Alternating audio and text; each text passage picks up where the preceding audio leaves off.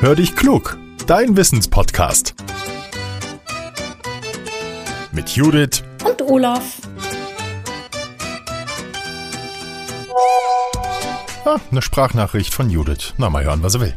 Hallo Olaf. Du bist du manchmal auch genervt, wenn du an einer roten Ampel warten musst und das dauert und dauert und dauert? Ja, dann kannst du dich mit meiner Schwester zusammentun. Die jedenfalls hat mich jetzt gefragt, wie entsteht eigentlich eine grüne Welle? Tja, Olaf, das ist doch was für unseren Podcast. Weißt du die Antwort? Hallo, liebe Judith. Du, da werden bei mir aber ganz böse Erinnerungen wach.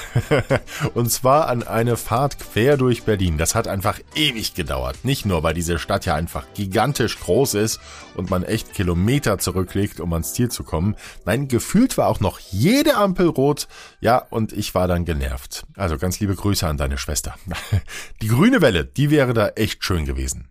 So, und Experten können erklären, was das ist. Sie sagen, eine grüne Welle besteht dann, wenn Autofahrer an mindestens zwei von drei Ampeln nicht warten müssen. Sie sehen grün und dürfen fahren. Für sie ist das prima.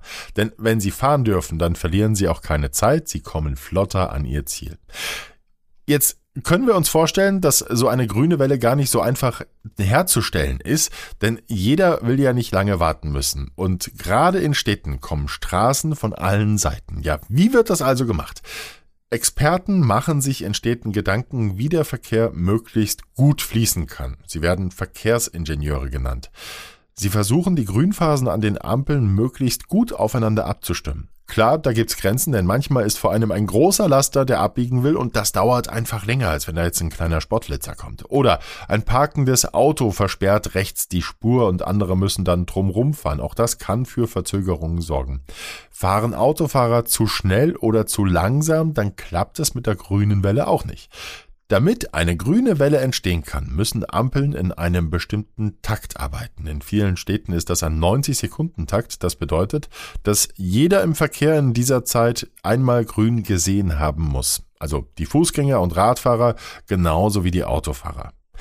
Für die Verkehrsexperten ist das alles eine Herausforderung und das gucken sie sich vorher am Computer an, denn manchmal wollen sehr viele Menschen gleichzeitig zur Arbeit oder nach Hause. Nachts sind die Straßen dann wieder sehr viel weniger befahren. Dann wollen die Menschen eben nicht ewig an roten Ampeln stehen und kein anderer fährt. Und hinzu kommt, dass Strecken zwischen den Ampeln ja auch nicht gleich lang sind. Denn die Straßen sind über Jahrzehnte entstanden und nicht am Computer entworfen worden, dass alles ideal ist. Insofern ist die grüne Welle zwar das Ziel, aber da gibt es Grenzen. Eine grüne Welle ist nicht nur gut, weil Menschen dann flotter an ihr Ziel kommen, es ist auch für die Umwelt besser, denn so wird weniger Kohlendioxid ausgestoßen. Außerdem neigen Menschen dazu, auch bei Rot über die Straße zu gehen oder zu fahren, wenn sie genervt sind und schon lange warten müssen. Das wiederum kann eher zu Unfällen führen und das vermeidet eben die grüne Welle.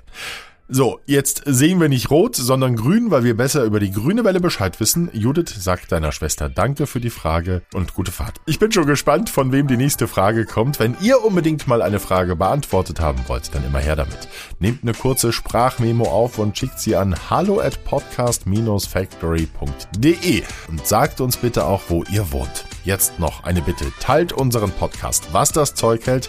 Damit unterstützt ihr uns, denn so werden wir noch ein bisschen bekannter.